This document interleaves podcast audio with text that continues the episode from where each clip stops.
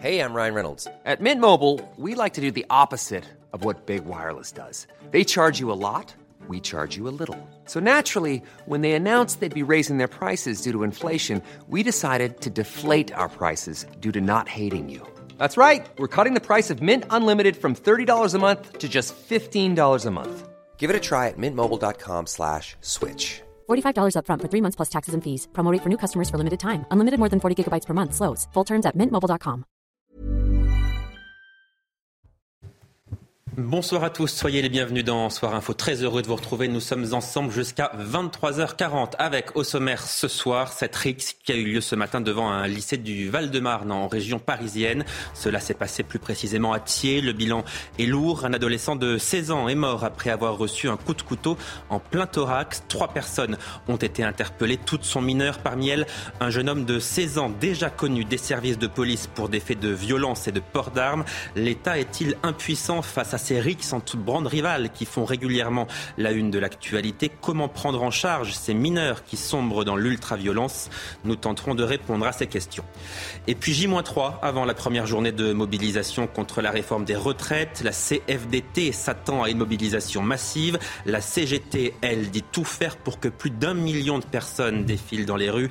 Quant au MEDEF, il dit s'attendre à un taux de grévistes très fort dans les entreprises publiques. C'est toute la France qui risque d'être en partie à l'arrêt jeudi prochain.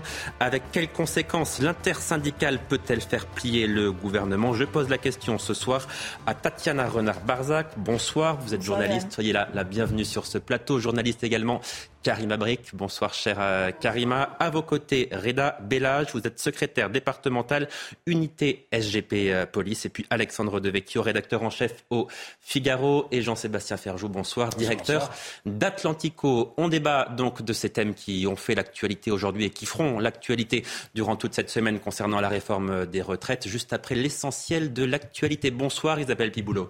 Bonsoir Johan, bonsoir à tous. À la une de l'actualité, le sujet est sur toutes les lèvres. La réforme des retraites divise. Nous pouvons gagner, nous devons gagner la bataille, a martelé Fabien Roussel.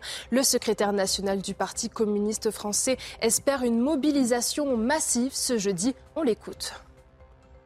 Ne prenez pas cette manifestation comme toutes les manifestations que vous avez connues. Il y a là, ce 19 janvier, un enjeu énorme, déterminant. C'est de réussir dès la première mobilisation à montrer le rejet massif de cette réforme par notre nombre, par notre diversité. J'invite tous les salariés, tous les jeunes, les retraités qui, jusqu'à aujourd'hui, pouvaient être spectateurs de ces mobilisations, à être demain des acteurs déterminés de la victoire. Nous pouvons gagner contre Macron si nous sommes unis et déterminés. Alors faisons de ce 19 janvier une grande journée de mobilisation exceptionnelle et historique. Malgré la réforme des retraites, l'exécutif assume, c'est ce qu'a déclaré ce matin Olivier Véran en déplacement à Champigny-sur-Marne. Écoutez le porte-parole du gouvernement. Et nous assumons de devoir faire cette réforme parce que si nous ne le faisions pas, encore une fois, nous mettrions en péril tout le système des retraites et chacun d'entre vous ici viendrait nous le reprocher à juste titre dans 5 ou 6 ans. Nous, nous le disons très clairement, pas d'impôts ni de dettes supplémentaires. Encore une fois, ce qui est fondamental, c'est de s'entendre sur la nécessité de porter une réforme des retraites. Et qu'ensuite, eh bien, la représentation nationale, les parlementaires, puissent choisir l'option qui leur paraît la plus juste. Nous considérons que l'option qui, qui est la plus juste, c'est de ne pas demander un effort financier supplémentaire ni aux actifs ni aux retraités. Et justement, à l'approche de ce jeudi noir, de nombreux Français sont inquiets. Les stations-service sont prises d'assaut. Les automobilistes anticipent en faisant le plein avant la grande mobilisation où tous les syndicats appellent à la grève. Certaines stations-service sont déjà en pénurie depuis ce matin. Merci beaucoup Isabelle. On vous retrouve évidemment dans une demi-heure pour un nouveau point complet sur l'actualité. Vous restez avec nous. On se retrouve dans quelques minutes pour le début de nos débats. À tout de suite. De retour en direct sur euh, CNews, toujours avec Reda Bellage. Vous êtes secrétaire départemental unité SGP Police 94, avocat Karim Abric, Jean-Sébastien Ferjou, Tatiana Renard-Barzac et Alexandre Devecchio. Je vous le disais, c'est donc un, adolescent de 16 ans qui a été poignardé à mort ce matin, tué lors d'une risque devant le, le, lycée Guillaume Apollinaire de Thiers. Ça se trouve dans le Val-de-Marne. Un autre adolescent a été blessé au cours de la bagarre. Kinson, Charles Baget. À Thiers, quelques heures après le drame, la police sécurise les abords de l'établissement où les lycéens ont repris les cours normalement. Autour du périmètre, les riverains que nous croisons se disent choqués. L'histoire a fait le tour du quartier. Un petit de 16 ans euh, qui, va en cours et qui se fait poignarder, euh, moi je trouve que c'est super inquiétant. Ça me fait un peu peur, franchement. J'ai des gosses, donc euh, ça me fait penser à l'air à venir. Quoi. Pour un petit souci, là, il perd la vie comme ça, là, c'est vraiment triste. Un adolescent de 16 ans a été mortellement poignardé ce lundi matin devant son lycée. Un autre lycéen de 16 ans a été blessé à la cuisse. Son pronostic vital n'est pas engagé selon le parquet. Une dizaine d'agresseurs, cagoulés, s'en seraient pris aux deux victimes. Julien Chénardi, secrétaire régional Alliance Val-de-Marne, évoque une rivalité entre quartiers de Thiers et Choisy-le-Roi, deux villes limitrophes.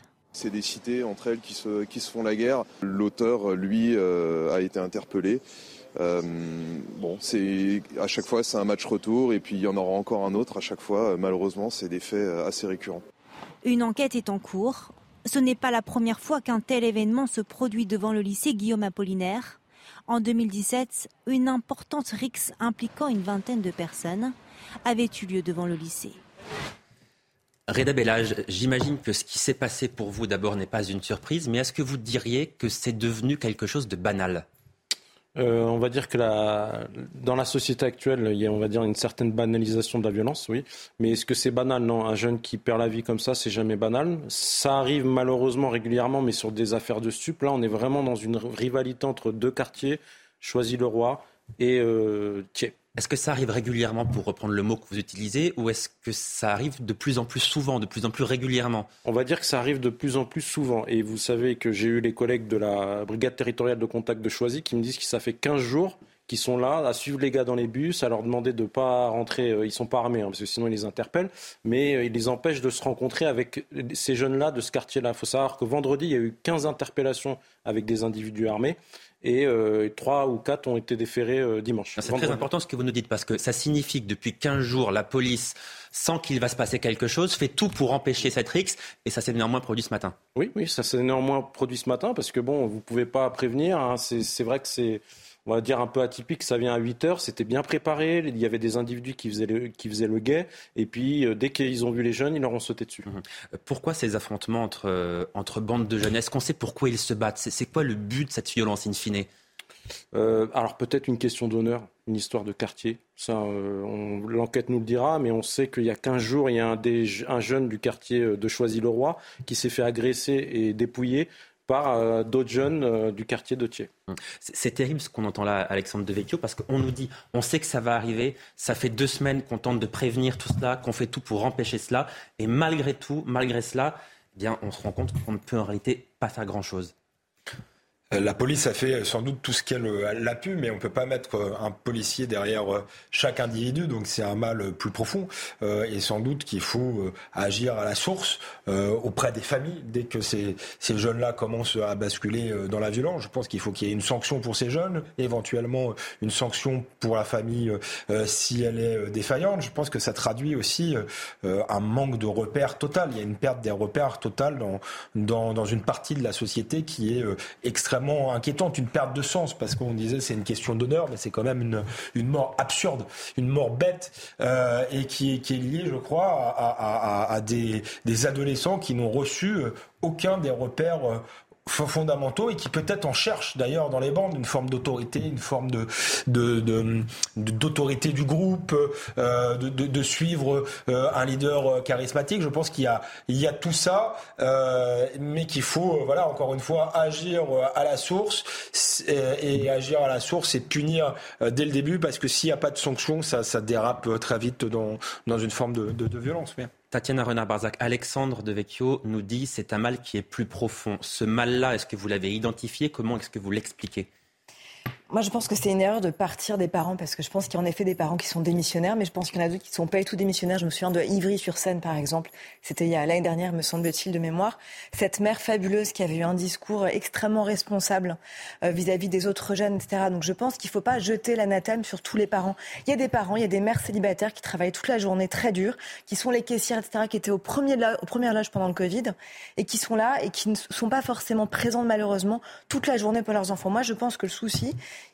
il est triple. D'abord, il y a un problème de moyens, ça c'est clair et net. Qu'on aura beau faire tous les plans qu'on veut, on pourra empiler toutes les lois qu'on veut. Il y a eu un plan très récemment, l'année dernière, hein, il y a eu un plan interministériel pour lutter contre ces violences, justement des bandes entre jeunes. Mais en fait, ces lois, on les a déjà. cest si c'est juste pour faire du bricolage et nous dire qu'il va falloir un peu plus euh, de formation euh, des personnes sur le, le terrain, etc., c'est pas ça la question. La question, c'est un problème de moyens. Il faut plus d'éducateurs. Alors, il y a 300 éducateurs qui ont été mis sur le terrain, mais c'est pas que ça. C'est les travailleurs sociaux, c'est les moyens pour les policiers qu'il y ait plus de policiers. Vous le disiez, on a beau faire du préventif, malheureusement, on ne peut pas toujours stopper ces choses-là. Donc il y a un problème de moyens. Mais surtout, il y a deux autres choses. Alexandre le, le pointait, et vous le pointiez aussi. Il y a un rapport à la violence aujourd'hui des jeunes qui est complètement différent, qui a été exacerbé d'ailleurs par les réseaux sociaux qui, on l'a vu malheureusement à la faveur de plein d'événements, hein, qui malheureusement euh, viennent attiser ces, ces, violences, ces rixes entre jeunes, euh, qui d'ailleurs se pavanent sur les réseaux sociaux une fois qu'il y a ces rixes. Souvenez-vous d'ailleurs du jeune Muri à Paris, ça avait été terrible. Donc, donc je pense qu'il il faut questionner pourquoi est-ce que les jeunes sont pris comme ça dans cette spirale des violences et comment on les en sort Comment on les en sort J'ai pas de recette miracle. Ce que je vois juste, c'est qu'en fait, si on se focalise uniquement sur le répressif, on en oublie des causes profondes. Ça veut dire le préventif. Il faut évidemment du répressif, il faut évidemment des sanctions fermes immédiate et qu'on prenne en considération le fait que ces jeunes sont de plus en plus violents et qu'il doit en effet y avoir une exemplarité. Les parents, lorsqu'ils sont défaillants, doivent en effet être mis à contribution, mais je pense vraiment qu'il y a là aussi une question sur les vraies causes, mmh. c'est-à-dire comment, comment est-ce qu'on en est arrivé là, comment est-ce qu'on en est arrivé à ce qu'il y ait des engrenages comme ça, de rixes entre quartiers, c'est des générations, générations, c'est pas nouveau, il y a toujours eu ça, mais c'est de plus en plus violent et de plus en plus fréquent malheureusement. Jean-Sébastien Ferjou, est-ce que vous diriez que ça illustre qu'on appelle, ce qu'une partie de la classe politique appelle l'ensauvagement de la société? Bah, ça y participe euh, certainement. Après, comme je viens de le dire, Tatiana euh, Renard-Barzac, les bandes, ça a toujours existé et ça existe depuis ma très longtemps. Là, ce qui est peut-être plus spécifique, et c'est ce que vous disiez, à 8 heures du matin, c'est-à-dire qu'il y a quelque chose de très organisé, de très froid et qui euh, donne l'impression que finalement euh, le sens de la vie euh, ne compte plus en réalité. Parce que c'est une chose que de se sentir appartenir à une bande, c'en est une autre que de vouloir lutter pour son honneur. Et ça encore une fois ça a toujours existé entre quartiers, les territoires, enfin ça a existé au 19e siècle, au 20e siècle, ça n'est pas nouveau en soi, ce qui est peut-être nouveau là, c'est le fait qu'il n'y ait pas de limite. C'est que la vie ne soit plus, ou le fait d'enlever la vie ne soit plus considéré comme une limite et que ce soit aussi froidement organisé avec la projection dans le temps. C'est pas un coup de sang euh, non plus. C'est ce que vous disiez. Ça dure depuis plusieurs, euh, plusieurs semaines déjà. Mais je crois qu'il faut regarder ce que ça dit, cette appartenance aux bandes c'est quoi une bande? Ça donne un cadre. Dans une bande, il y a de l'autorité. Dans une bande, il y a un sens de l'honneur. Dans une bande, il y a un sentiment d'appartenance. Dans une bande, tout simplement, il y a un sens. Et probablement, ça nous en dit long sur le fait que la société française, par ailleurs, soit incapable de donner du sang. Et quand on essaye de le faire, quand on essaye de le faire, si on parle de la nation, si on parle d'appartenance familiale, culturelle, religieuse, par exemple, alors là, ça devient euh, immédiatement un gros mot. Mais on voit le résultat quand on a dissous toutes les structures qui donnaient du sens à la vie, mais les gens le cherchent ailleurs et malheureusement le cherchent parce que peut-être ça se conjugue avec une forme de nihilisme qui est propre pour le coup à la société contemporaine jusqu'à la mort et la violence. Karim Abrik. Vous savez, euh, moi, je suis originaire de Montréal, au Québec. Il y a des cas comme ça. Effectivement, la violence est partout. Il y en a chez les jeunes aussi. Mais sincèrement, ce que je vois ici, c'est extrême et la récurrence des faits me surprend. Donc, c'est pas vrai que ça se passe à tous les jours non plus. Alors, le fait qu'on accepte ça, ça témoigne de cette banalisation de la violence et qu'on ait banalisé, euh, qu'on se dit que ça existe et que c'est comme ça. Moi, je trouve ça quand même très, très inquiétant. Donc, je pense effectivement, les policiers ont fait ce qu'ils pouvaient. Euh, après ça, il faudrait peut-être revoir au sein des lycées, au sein des écoles, quels sont les plans d'action réels quand vous savez qu'il y a certains problèmes au sein de l'institution, il y a des jeunes, euh, ça ne va pas bien du tout. Donc, quel est le plan d'action à ce moment-là? Est-ce qu'il y avait quelque chose? Est-ce qu'on peut faire quelque chose? Moi, je me pose la question pour la suite, hein, pour euh, éviter éventuellement qu'il y ait d'autres situations aussi, horrible. On parle d'un mineur qui est mort. Donc, moi, vraiment, je suis euh, saisie, choquée. Et effectivement, bon, ça rejoint quand même, euh, ma réflexion rejoint euh, plusieurs de, mes collègues ici sur cette crise de sens, cette crise de l'autorité. Des problèmes, oui, aussi au sein des familles, manque de soutien, manque de temps, je ne sais pas, parce que ce n'est pas non plus le cas d'une d'un seul jeune ou de deux. On parle de bandes rivales. Donc, il y a plusieurs personnes qui sont en cause, il y a plusieurs jeunes. Donc, c'est quelque chose quand même qui est assez étendu. Et le reflet de l'extrême violence dans nos sociétés se reflète aussi hum. chez les jeunes. Euh, Reda Bellage, euh, on, parle d'un suspect âgé de 16 ans qui a été interpellé très rapidement ce matin après les faits. Deux autres l'ont été également en fin de journée. L'un d'eux a 16 ans. Il est connu depuis deux ans des services de police pour violence en réunion, violence sur mineurs et port d'armes prohibé à 16 ans. Est-ce que ça, c'est un profil que vous avez l'habitude de voir, que vous connaissez bien? Malheureusement, oui. Et puis vous avez, euh, comme je le disais tout à l'heure, l'affaire de vendredi, vous avez 15 interpellations, seulement 4 déferlements sur 15 interpellations. Et les trois individus ont été libérés pour passer devant le problème de la minorité, bien sûr, euh, pour passer devant un juge euh, des enfants le 15 mars. Vous imaginez Donc ça veut dire que nous, policiers, on va gérer encore ces trois jeunes qui sont, voilà, euh, qui sont après gérés par personne. Et c'est à nous, policiers, encore de, gérer ces jeunes qui vont peut-être vouloir se venger aussi. On ne sait pas si, apparemment, d'après le procureur, ils n'étaient pas dans l'histoire de ce matin, mais on ne sait pas. Et c'est des choses qu'il faudra vérifier. Mmh. Euh, on parle là, effectivement, de, de profils de, de jeunes hommes, en l'occurrence, mineurs, ultra-violents, connus très défavorablement des services de police. Si je reprends les termes qui ont été euh, employés, on a parlé de, perte de repères d'une partie de, la jeunesse, de jeunes qui n'ont plus l'impression ou le sentiment d'appartenir à quoi que ce soit. Est-ce que la solution, éventuellement, c'est l'encadrement militaire? C'était une proposition de Gérald Darmanin qui va être testée assez rapidement à Mayotte dans un premier temps. J'ai été euh, toujours favorable. C'est Golène Royal qui avait fait la proposition à l'époque, on s'était moqué d'elle, mais je ne vois pas. En 2007. Si c'est une expérimentation, enfin, on est déjà au deuxième quinquennat d'Emmanuel Macron, donc j'ai bien peur que ce soit surtout de la, la communication. Du reste, les militaires peuvent pas non plus se substituer euh, encore une fois aux parents et on peut pas mettre un militaire derrière chaque, individu. Donc oui, je suis pour euh, philosophiquement, mais je suis pas sûr que là on le, on le fasse très très sérieusement. je pense aussi, euh, si, on se fie euh, aux travaux de, Maurice Berger, qui est pédopsychiatre, qui s'occupe à la fois euh, des délinquants violents, mais également des victimes, il explique aussi que ça vient souvent de familles majoritairement étrangères, qui sont venues de pays violents. Il y a des violences à l'intérieur de, la famille, donc il ne s'agit pas de, jeter la pierre, comme l'a dit Tatiana, aux, familles, mais il faut quand même prendre en compte, je crois, cette, cette réalité-là. et il faut que les familles soient impliqués. Il peut y avoir euh, effectivement des mères célibataires qui sont euh, débordées, euh, mais il peut y avoir aussi des familles effectivement déficientes, voire qui ont habitué leurs enfants à la violence. Et là, il ne faut pas hésiter même à, placer les enfants très tôt si, si c'est nécessaire. Allez, vous restez avec nous. On marque une courte pause. On va évidemment longuement revenir dans la suite de cette émission sur la réforme des retraites, la longue semaine qui s'annonce avec cette journée de manifestation prévue jeudi prochain. Et puis nous évoquerons également le bilan de l'année 2022 en, en matière de délinquance, puisque de nouveaux chiffres ont été présentés aujourd'hui. À tout de suite.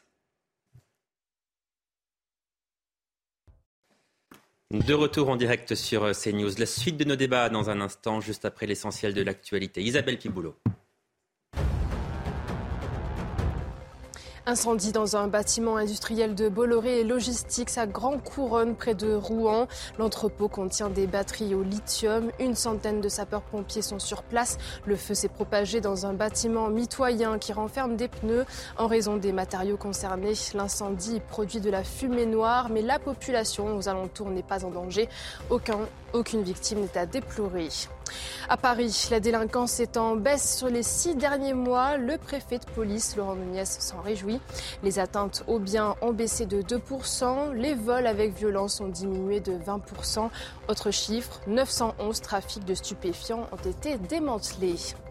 Et puis afin d'amortir les effets de la hausse des prix, l'exécutif commence à plancher sur un panier anti-inflation. Il serait composé d'une vingtaine de produits de première nécessité au prix le plus bas possible. Pour l'heure, la grande distribution n'a toujours pas eu de proposition du gouvernement, mais une invitation à une réunion de travail sur le sujet. Plusieurs syndicats de police ont donc présenté leurs vœux ce matin en présence de Gérald Darmanin, l'occasion de faire le bilan de l'année écoulée, de l'année 2022 en matière de délinquance et de sécurité. On va écouter Fabien Van Elmerick, qui est le secrétaire général Alliance Police, et on en parle juste après. Aujourd'hui, le garde des Sceaux, euh, il y a toujours la fameuse clémence de la justice, il y a toujours un certain laxisme, une certaine idéologie. On nous annonce euh, des lois, bah, j'attends de les voir. Euh, pour l'instant, la réalité du terrain, c'est quoi? C'est les multirécidivistes, c'est l'impunité, c'est le laxisme grandissant, c'est la, sécurité, l'insécurité pardon, omniprésente. Donc le garde des Sceaux, son bilan 2022, parce que c'était là et c'est ce qu'on évoquait tout à l'heure pendant les vœux, le bilan 2022 est plutôt médiocre. J'espère que 2023 sera son année, parce qu'en tout cas, la 2022, c'était pas la sienne. Alexandre Devecchio, vous êtes d'accord avec cette euh, analyse? Est-ce qu'on a un, garde des Sceaux qui est laxiste? C'est quelque chose qu'on entend beaucoup, effectivement. Et est-ce que vous diriez aussi que son bilan est médiocre? C'est pas le premier, j'ai envie de vous dire, c'est un peu le problème. Hein. Depuis Christiane Taubira, il y a une même philosophie qui est celle du refus euh, de l'incarcération, de limiter l'incarcération et de euh, finalement euh, d'adapter le jugement au nombre de places de, prison, au lieu d'adapter le nombre de places de prison à, la crise de, de, la société et à la violence dans la société. Hmm. c'est vrai qu'Éric Dupont-Moretti est parti sur un, sur un mauvais pied en envoyant effectivement des messages qui étaient pas, pas moins le moins possible euh, d'enfermement. Ensuite, là, il a fait voter euh, un budget euh, historique pour, pour la justice. Ça suffira pas. En hausse de 8% depuis deux ans. Il, faut le, il, faut le, il faut le reconnaître. Donc, il peut, il peut apprendre aussi. Mais il est clair que dans la chaîne, la, sécurité, c'est une forme de, de, chaîne entre la police, la justice, la, la, politique carcérale aussi. Et eh bien, le maillon faible, c'est tout de même le, la, justice, à la fois sans doute du fait de certains certains juges qui, par idéologie, euh, sont hostiles à l'enfermement, mais aussi du fait du manque de volonté euh, euh, politique. On devait construire X places de prison, ça n'a pas été fait. Du coup, on est obligé d'aménager les peines, de ne pas appliquer certaines peines, et donc ça envoie un message d'impunité qui, à mon avis, est tragique. Reda Bellage, est-ce que vous avez ce sentiment qu'il y a effectivement, comment dirais-je, peut-être d'un côté la police et de l'autre la justice, avec parfois certains magistrats et un garde des sceaux qui donnerait des, consignes qui ne seraient pas suffisamment fermes, disons? Oui, alors la problématique, c'est que nous, on essaie de faire notre travail, mais ce n'est pas nous qui décidons euh, ce que décide la justice au final. Euh, on en a parlé tout à l'heure avec l'affaire. 15 euh, interpellations, 3-4 déférés, 3 individus libérés. Donc là, nous, on a fait notre job. Après, la justice, comme la police, je pense qu'elle a un problème de moyens aussi, parce qu'il faut savoir que c'est difficile aujourd'hui, peut-être, comme l'a dit le monsieur, il y a peut-être plus de place en prison, il y a peut-être... Par contre, il faut une politique répressive. Et ça, c'est la solution. C'est-à-dire que si aujourd'hui, une personne ne comprend pas que si elle commet un délit quand même assez grave, eh ben, elle sera punie par une peine d'emprisonnement ou elle sera libre, eh ben, elle va continuer si elle sait qu'elle sera libre demain. Est-ce que vous partagez l'avis du collègue que vous avez écouté il y a un instant qui, qui nous dit oui, Éric Dupont-Moretti, utilisons les bons mots, il est laxiste. C'est un mot que vous partagez ou pas?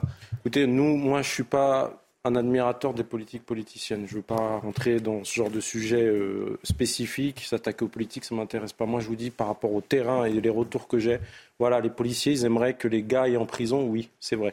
Et ils pensent qu'aujourd'hui, les gars ne vont pas assez en prison.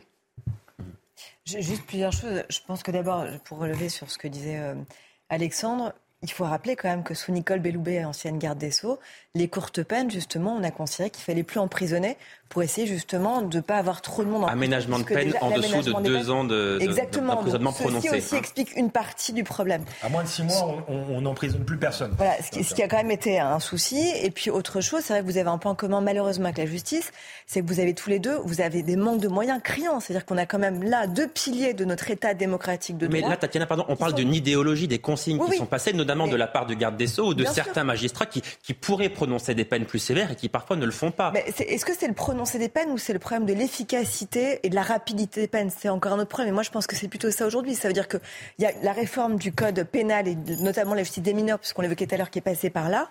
Et je vous ai écouté tout à l'heure, franchement, je tombais de ma chaise parce que moi, il me semblait qu'on devait arriver justement à des peines extrêmement effectives, rapides, avec la réduction justement des délais entre les deux comparutions et une comparution quasi immédiate. Et vous nous dites, en fait, il va comparaître dans, dans très longtemps, il aura eu le temps de, commettre encore des larcins, etc., ou des, ou des crimes. Et donc c'est vrai que là, il y a un vrai souci. Moi, je pense que c'est plus le problème aujourd'hui de l'effectivité, de la rapidité de notre justice. Mais je rappelle quand même que la justice est la grande oubliée aussi de l'histoire.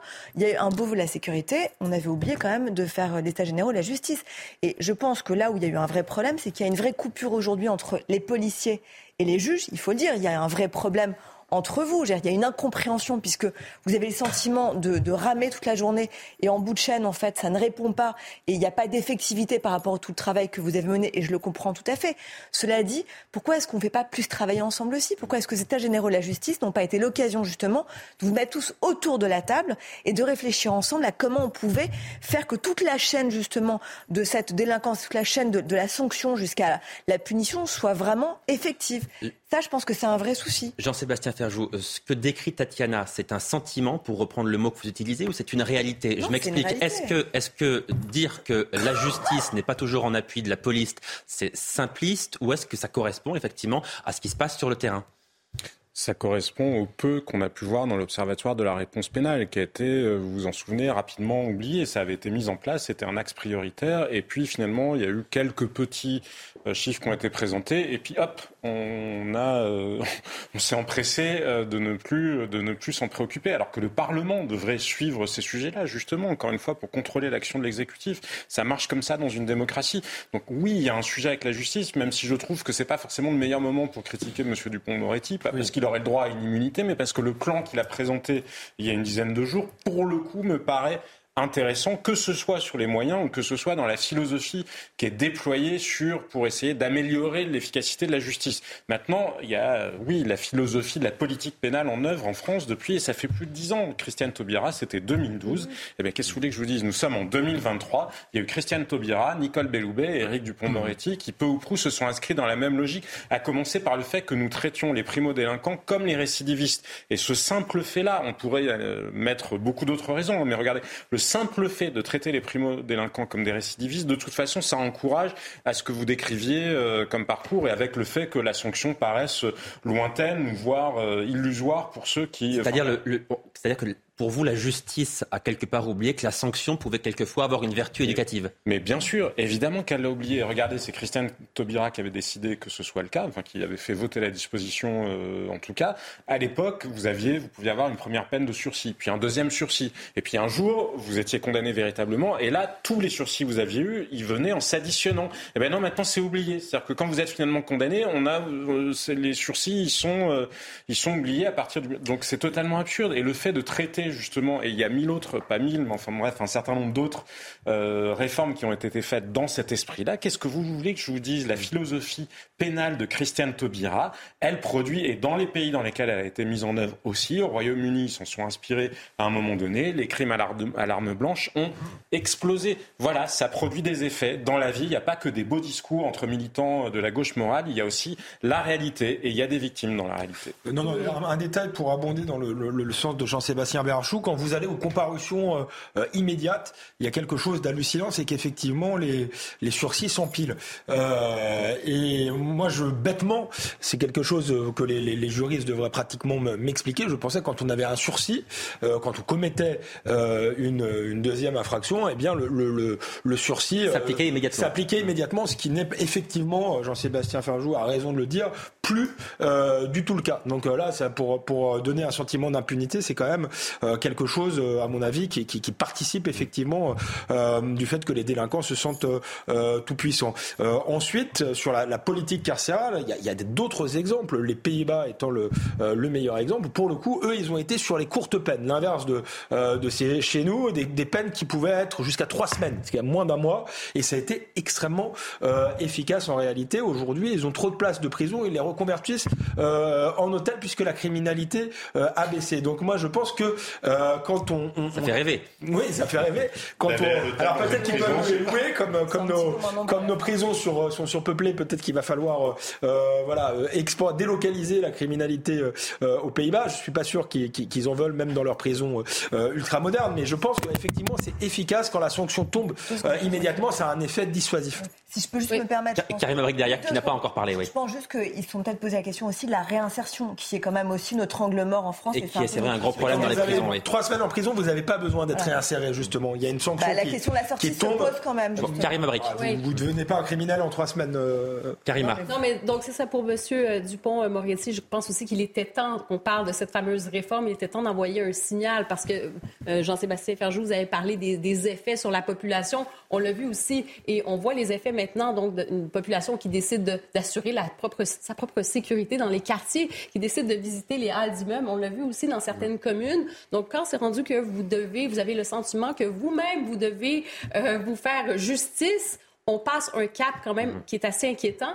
Et même chose pour le message qu'on envoie à cette jeunesse. Quand on dit qu'il y a une crise de l'autorité, c'est que finalement, les jeunes n'ont plus peur aussi euh, des policiers. Euh, ils n'ont plus peur, ils vivent dans cette espèce de réalité presque virtuelle de la violence et euh, l'autorité n'existe plus. Et si jamais ils se disent, ben, si on se fait prendre de toute façon, quelles seront les conséquences? Elles ne seront pas très graves. Donc cette fameuse euh, réforme, il était temps. On voit quand même qu'il y a un signal qu'on va mettre un peu plus de moyens.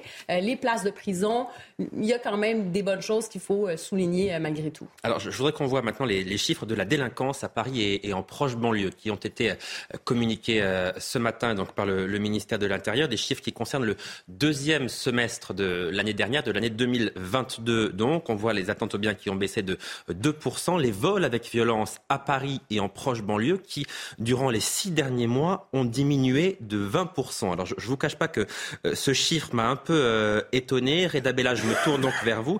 Est-ce que vous constatez effectivement sur, euh, sur le terrain une diminution assez, assez importante, si on en croit ce, chiffre-là, des vols avec violence?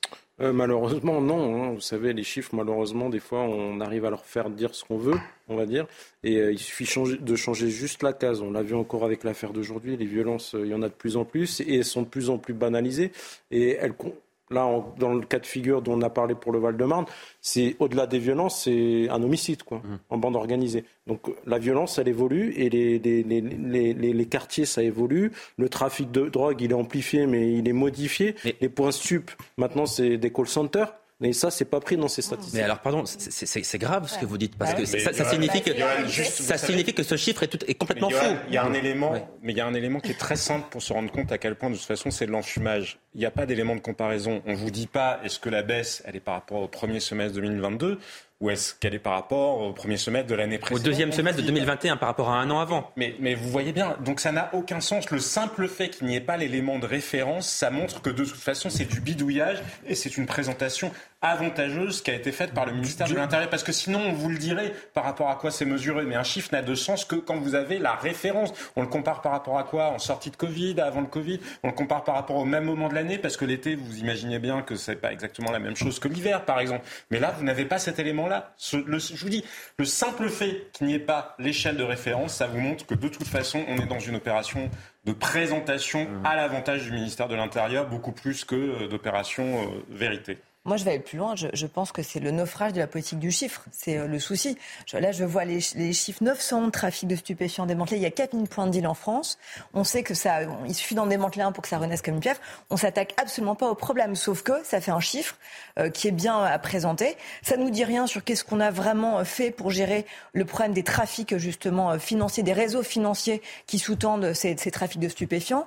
Qu'est-ce qu'on a fait euh, pour lutter contre le blanchiment? Voilà. Ça ne résout rien du problème. Par contre, ça affiche des chiffres. Et ça, je pense que c'est le vrai souci aujourd'hui de la politique de Gérald Darmanin, c'est qui évidemment qui s'inscrit dans une droite lignée quand même depuis quelques années. C'est cette fameuse politique du chiffre qui fait tant de mal parce que les policiers se retrouvent démunis à devoir aligner justement euh, des contraventions qui n'ont aucun intérêt et des petits chiffres sur les trafics de liste qui ne signifient absolument rien par rapport à la réalité du terrain. Et ça, je pense que c'est un vrai, un vrai souci, vraiment. Enfin, Et on parle de arrêter avec violence, mais il y a plein d'agressions qui ne sont jamais déclarées. Donc, ce, sont des Attendez, je, veux. je- je- vous, vous avez évoqué le, le trafic de drogue avec ce chiffre 911 points de, de, de deals qui ont été euh, Sur 4000, démantelés hein. sur 4000. Laurent Nunez, qui est le préfet de police de Paris, lui s'est félicité ce matin de, de ce chiffre. Écoutez, puis on en parle après. En matière de lutte contre les stupéfiants, l'activité euh, des services de police a été euh, excellente au cours de ce deuxième semestre euh, 2022. Euh, Les services de police mènent une action résolue pour démanteler des points de deal, interpeller des trafiquants, et cette action ne cesse de- de- d'augmenter de, manière positive. Ainsi, pour l'ensemble du deuxième semestre, pour l'ensemble de l'agglomération, ce sont 911 trafics supplémentaires qui ont été démantelés sur l'ensemble de l'agglomération. Évidemment, nous allons poursuivre cette action résolue, déterminée en matière de lutte contre les stupéfiants et principalement orienter cette action là où ces trafics gangrènent le plus la vie des cités, des territoires, là où en quelque sorte ils ennuient le plus la vie euh, des, euh, des habitants de, de ces territoires. Et nous allons amplifier cette action tout au long de l'année 2023. Ce qui est incroyable, Alexandre Devecchio, c'est le décalage finalement entre ce que nous disent les politiques d'un côté, enfin on voit ce chiffre du ministère de l'Intérieur, moins 20% pour les vols avec violence, Reda Bellage nous dit pas du tout, on le constate absolument pas sur le terrain. Euh, Laurent Nunez qui nous dit en matière de lutte contre les stupéfiants, nous avons un bilan qui est excellent. C'est le terme qu'il utilise. Donc on se dit quand même que manifestement, euh, si on, on, écoute ce que vous dites, monsieur, mais vous êtes sur le terrain, vous, vous avez les remontées de terrain de vos collègues, on, on se dit ou, ou qu'ils sont complètement déconnectés, ou alors qu'ils nous prennent, pardon, je vais utiliser un, un mot, mais qu'ils nous prennent pour des imbéciles. Peut-être un peu des deux euh, pour vous pour vous répondre. Je pense qu'effectivement il y a un côté technocratique. Encore une fois, la politique comptable qu'on applique à l'hôpital euh, ou en matière de, de réforme, finalement, euh, c'est la même logique euh, qui s'applique dans la justice euh, et dans la police. Et je pense que c'est pas une, une, une une bonne logique. Et ensuite, il y a sans doute une part de communication effectivement là-dedans, mais je pense que c'est une mauvaise communication puisque les Français sont conscients de leur réalité. J'ai envie de vous dire la communication ou c'est une manière de tromper les Français Parce que ça, va au-delà de ça, peut-être, non De la simple communication. Oui, bah, la, la, communication. On est proche, si, si on vous écoute, oui, on est, on est proche du mensonge. C'est parfois que la communication, c'est souvent du mensonge. Euh, Pardonnez-moi. Mais, mais, mais effectivement, oui, c'est une manière de, de, de propagande. On, on, on, disait avant, mais je suis pas sûr que ça fonctionne, euh, puisque le déni de réalité a plutôt tendance euh, à énerver les Français. Euh, et je crois que c'est terrible. Ça participe de la fracture entre les élites et, et, et, le, et le, peuple, parce qu'on a l'impression qu'on ne tient pas en compte justement de la réalité des, des, des souffrances des Français, qu'on les ignore euh, en faisant ça. Donc je pense que c'est la pire des politiques possibles. Moi, c'est ce qui m'inquiète, c'est quand on décide de s'applaudir de ces chiffres, est-ce que ça veut dire après qu'on va se satisfaire des ressources, effectivement, qu'on alloue à la justice, à la police? Donc, c'est ça qui est inquiétant parce que si on envoie ce message à la population, au fond, on veut les rassurer et on va leur dire, ben, circulez, vous voyez, il n'y a rien à faire, il n'y a rien à voir, mais ça va bien. Donc, on s'occupe, on a la solution. Et, ce n'est pas le cas. La réalité, c'est quand on écoute les Français, quand on va dans les communes, quand on va sur le terrain, les Français vous parlent, les Français le disent, les Français le vivent. Donc, j'espère que le fait de s'applaudir comme ça n'aura pas des conséquences sur les, les ressources qu'on va allouer justement mmh. sur le terrain, à la police, que ce soit sur la proximité aussi. Et les Français, donc, sont très inquiets de ça. Je pense que, comme je le disais aussi, toute la question des agressions qui ne sont pas déclarées, il y en a beaucoup, hein, ce qu'on appelle cette violence silencieuse. Le pas de vague, on décide de ne pas témoigner, de ne pas porter plainte parce qu'on a peur des représailles. Il y a des citoyens qui ont été euh, battus dans, des circonstances comme ça, dans des, points de deal ou des choses, euh, dans des lieux un peu euh, difficiles. Alors, il faut faire très, très attention avec ça et ne pas baisser la garde. Reda Bellage, vous qui êtes en contact avec le terrain, vous qui savez combien ce métier est difficile, les difficultés que vous rencontrez tous les jours, de voir cette communication que vous venez de nous décrire comme une communication mensongère, euh, qu'est-ce que ça vous fait hein? Est-ce que ça, vous désespère? Ça, ça, vous consterne? Vous avez l'impression effectivement qu'on cherche à dissimuler une, une, partie de la réalité? Non, je pense que c'est euh, voilà, c'est nos politiques, c'est une communication. Euh, chacun prend ses responsabilités. Moi, je vous ai dit par rapport au terrain ça reste différent, on ne constate pas vraiment une grande baisse. Aujourd'hui, est-ce qu'on parle, est-ce qu'il y a un instrument de mesure qui parle des réseaux sociaux? Parce que le trafic de stupéfiants via les réseaux sociaux, c'est beaucoup, beaucoup développé. Est-ce qu'il y a une statistique aujourd'hui qui parle des call centers? Ça, c'est difficile à démanteler. On n'en parle pas. Et aujourd'hui, qui nous dit que justement call center, le trafic... quand on commande sa drogue voilà, par téléphone. Exactement. Ça? Et ce qui... aujourd'hui, on n'est pas en capacité de dire que le, que le, je ne sais pas si on le dira d'ailleurs, que le trafic de stupes a augmenté via ces, ces réseaux-là. Mais je crois, je crois qu'il y a un indicateur très simple de toute façon qui est celui du prix. Si la police était aussi efficace que ce qu'elle dit, les prix augmenteraient parce que c'est toujours la même chose. Hein. Regardez, quand il y a moins de pétrole parce que je sais pas quoi, il y a des sanctions avec euh, la Russie, les prix du pétrole montent en flèche.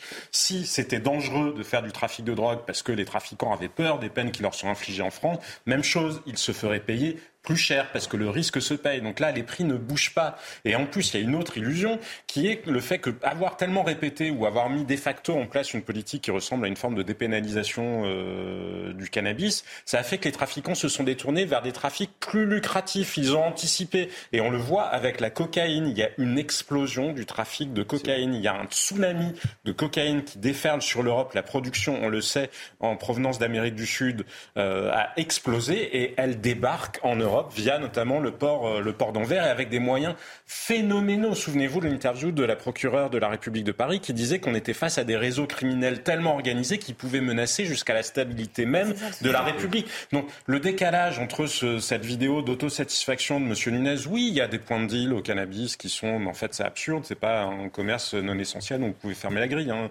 Il se remet euh, de mettre plus loin. Et comme je vous le disais, les prix ne bougent pas, ce qui montre bien que mmh. cette politique n'a aucune efficacité. En revanche, le vrai danger sur la cocaïne, celui-là, ben, il est totalement ignoré. Je vais vous dire, en plus, il y a autre chose qu'oublie de nous préciser M. Nunez, c'est que les saisies sont les douanes qui les font. Et les douanes, ce n'est pas le ministère de l'Intérieur, c'est le ministère des Finances. Tatiana Renard-Barzac, le, mot de la fin sur, euh, sur ce sujet.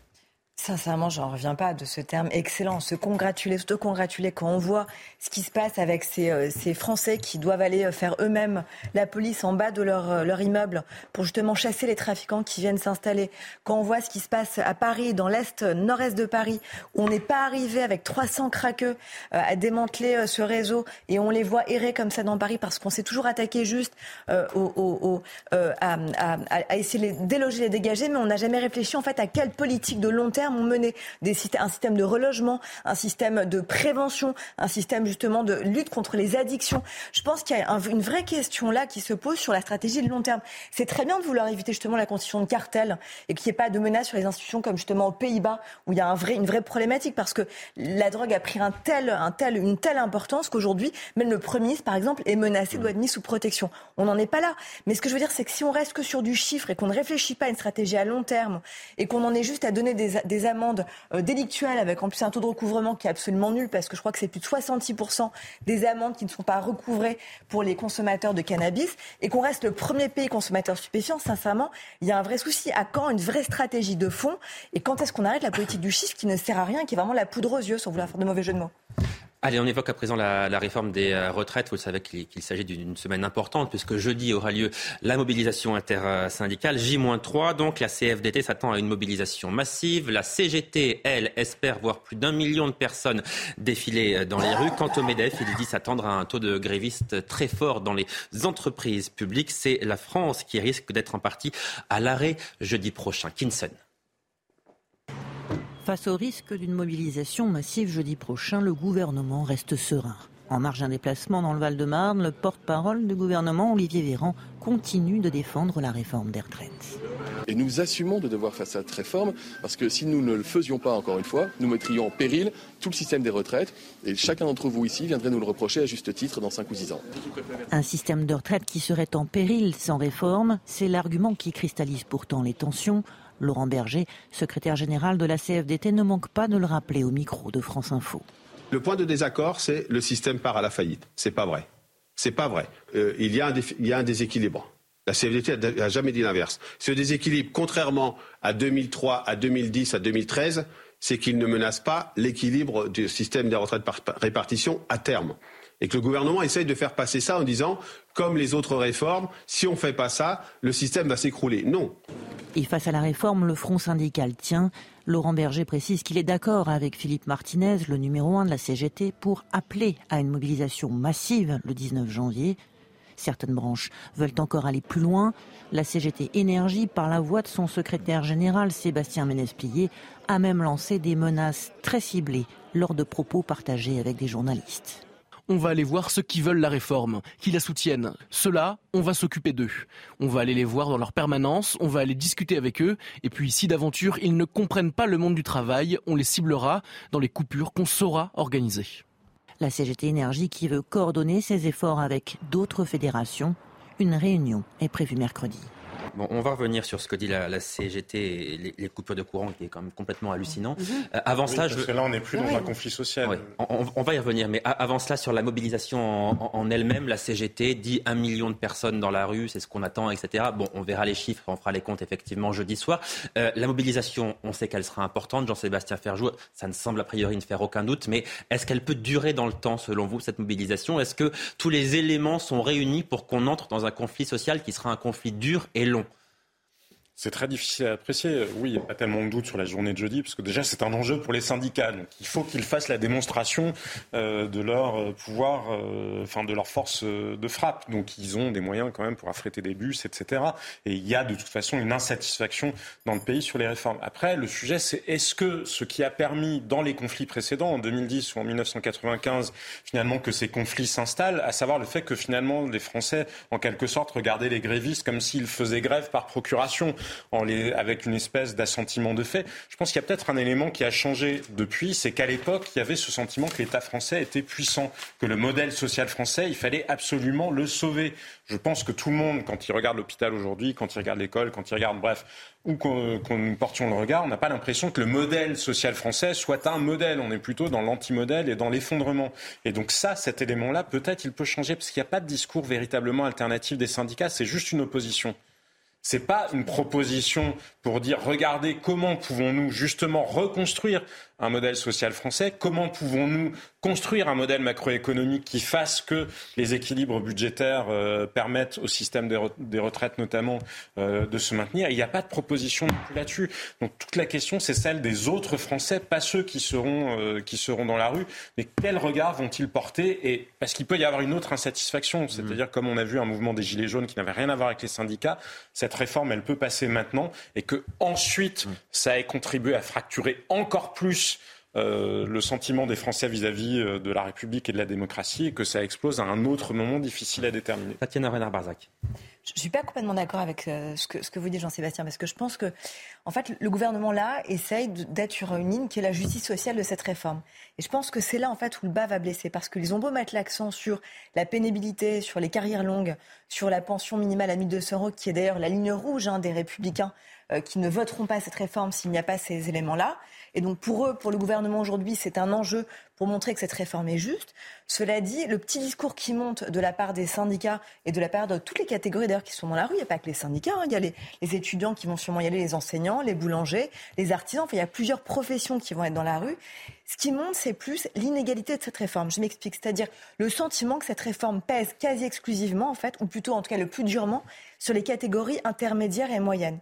Alors qu'on aurait très bien pu imaginer, par exemple, et c'est le discours des syndicats, on aurait très bien, ce qui est le cas, ce qu'on on aurait très bien pu imaginer de le faire peser un de la durée de cotisation, ça pèse sur toutes les catégories qui, justement, on, on, aurait pu très bien imaginer de le faire peser, par exemple, un peu plus sur les retraités, puisqu'on considère que les retraités, certains en tout cas, sont parfois plus favorisés, plus aisés que d'autres catégories sociales. Et aujourd'hui, quand on regarde ceux qui vont être les perdantes de cette réforme, parmi d'autres, ce sont les catégories moyennes, ceux qui ont commencé à travailler très tôt et qui gagnent peu d'argent par rapport à des cadres, par rapport à, d'autres personnes qui, eux, vont pouvoir partir.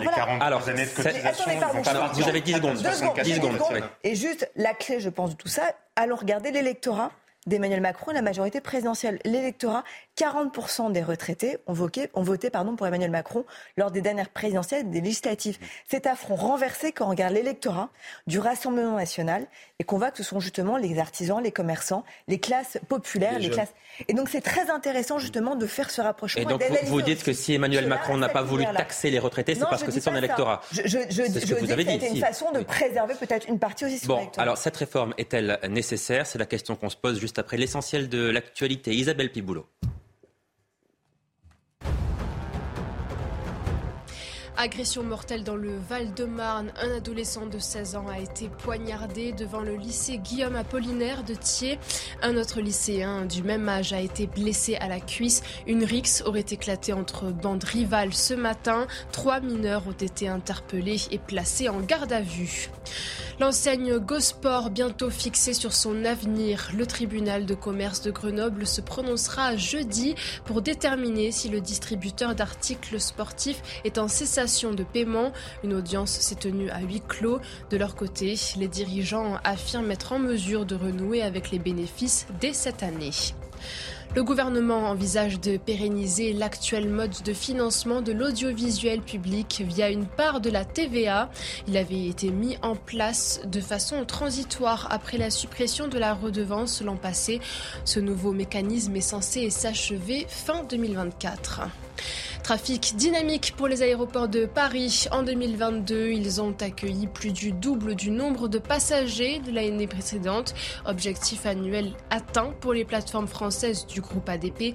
Roissy-Charles de Gaulle et Orly ont vu transiter 86,7 millions de voyageurs l'année dernière contre moins de 42 millions en 2021.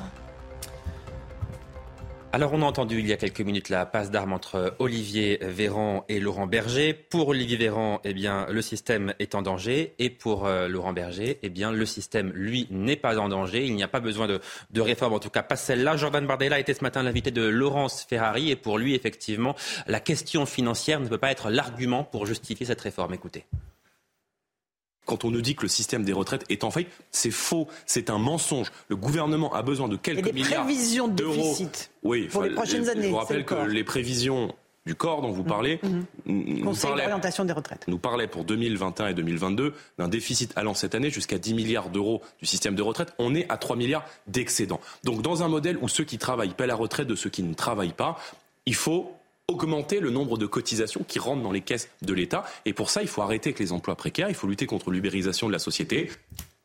Alors on va voir à présent les, prévisions du, corps, le Conseil d'orientation des, euh, des retraites, qui lui estime que si aucune réforme euh, n'est faite, eh bien le déficit va se creuser. Alexandre Devecchio, c'est vrai que quand on regarde ce, ce- ce graphique, le corps dit si on ne fait rien en 2025, c'est 10 milliards de déficit, en 2050, 44 milliards. Donc cette réforme, il faut la faire, selon le corps. Mais euh, il faut aussi se demander comment on l'a fait. Jordan Bardella a raison au moins sur une partie de son analyse lorsqu'il dit euh, qu'il faut aussi mettre le paquet sur la question du travail. Si on a réellement une France plus active, on a plus de cotisants et donc la question ne se pose pas de la même manière. Mais pardon, mais le, on- chômage, le chômage est en train de baisser de manière assez significative. Vous plaisantez. Euh, ça, ça, on est quand même au-dessus de toutes les.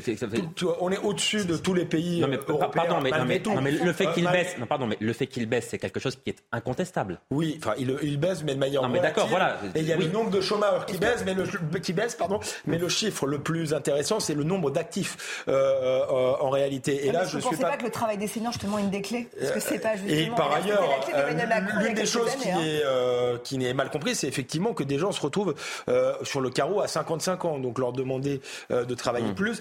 Donc je pense qu'il y y, a plein d'aspects qui ne sont pas pris en compte, notamment la démographie, parce que là où j'ai un désaccord avec Jordan Bardella, c'est je pense que ce système par répartition euh, est plus ou moins mort en réalité euh, à terme, euh, et que pour les gens de ma génération, il n'y aura sans doute pas euh, de retraite ou extrêmement tard. Donc effectivement, il va sans doute falloir une réforme beaucoup plus systémique que celle-ci. Et je trouve ça dommage de se battre sur deux ans ou de plus euh, ou de moins et de pas euh, embrasser, euh, je, vais, je dire, cette réforme, lui donner du sens. Je pense qu'elle est mal comprise par les Français parce qu'elle n'a euh, aucun sens et on est parce en train est de sauver une pyramide de Ponzi, euh, est comme certains l'ont dit.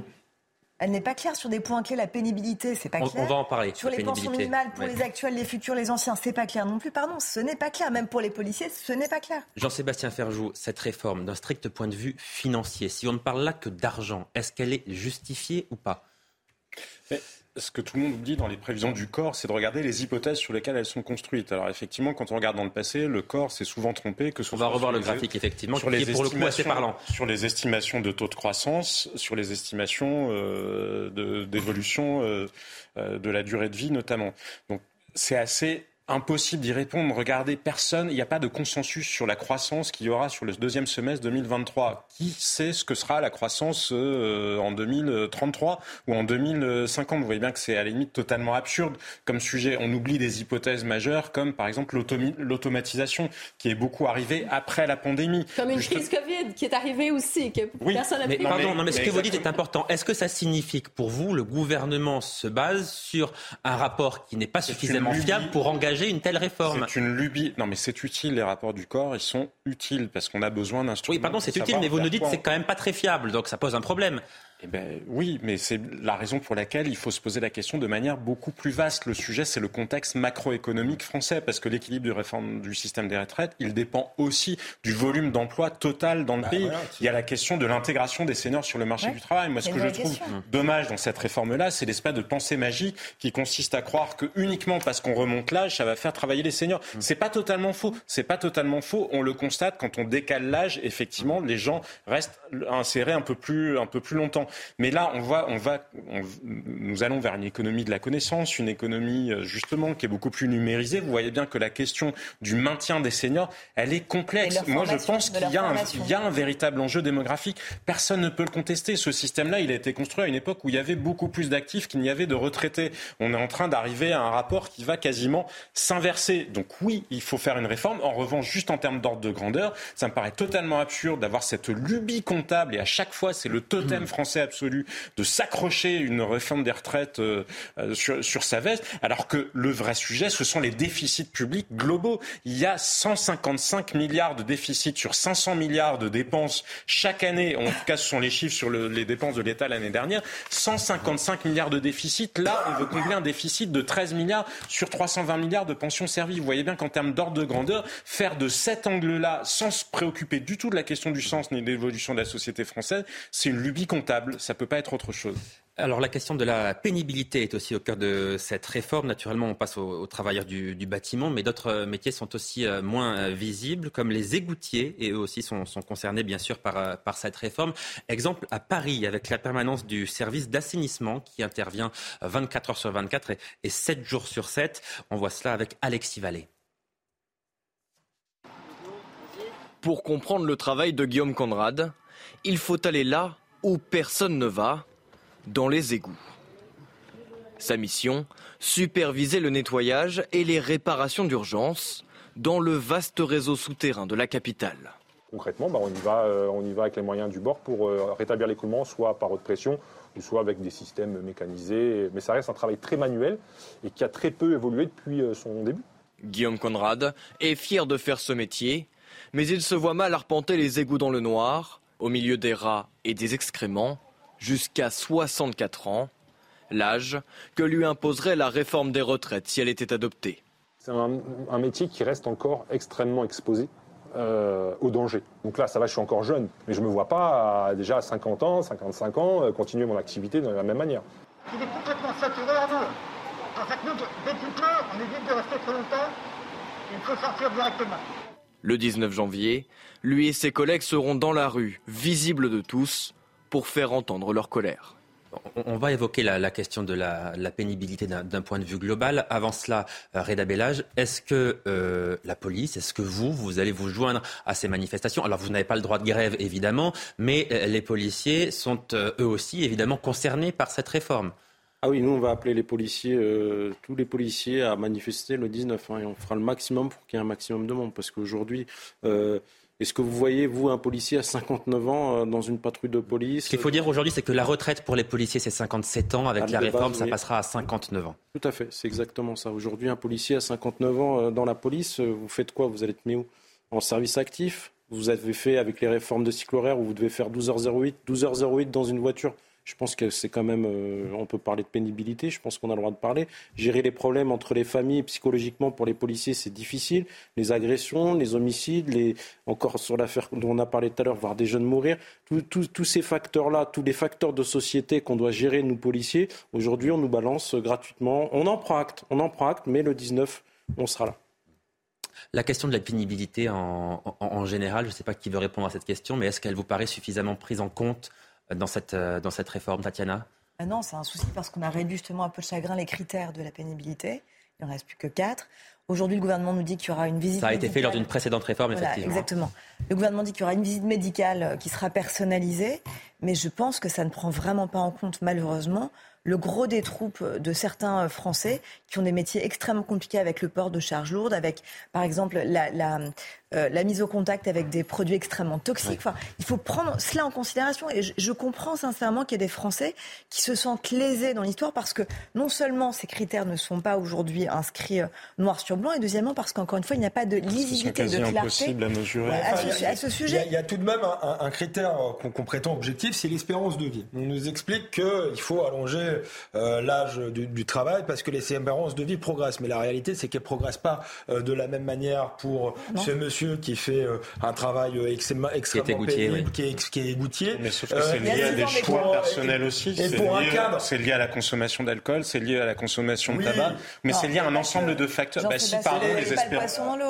Mais je ne noie pas le poisson dans l'eau. L'espérance de vie, elle est la somme de tout un tas de facteurs. Le travail n'est qu'un élément parmi d'autres. Socialement, pardon, la oui, sauf non, que mais socialement, il y a un ça. Mais socialement, vous pourrez le tourner dans tous les sens que vous voulez, même la mise en danger, même la conduite, etc. Enfin, il y a, il y a des risques qui sont très marqués socialement. Il y a quand même des choses. Pardon, pardon, pas, non, pas tous en même temps. Non, non, je vous en supplie. Non, non, non, non, stop. Je vous en supplie. Mais allez-y, terminez, mais pas tous en même temps. Certes, le critère de l'espérance de vie n'est pas exact parce qu'effectivement, vous pouvez être alcoolique et ça n'a rien à voir avec votre travail. Mais il y a des choses qui sont quand même d'évidence. Pardon, cette égoutté. Un ouvrier moins, un ouvrier vit moins longtemps qu'un cadre. Voilà. Ça, la, la, femme de ménage ou les gouttiers, on va pas le faire travailler jusqu'à 60 et quelques années. Et ça, ce discours simple, euh, on le, euh, il est pris en charge par aucun politique. On nous parle de chiffres, c'est totalement déshumanisé.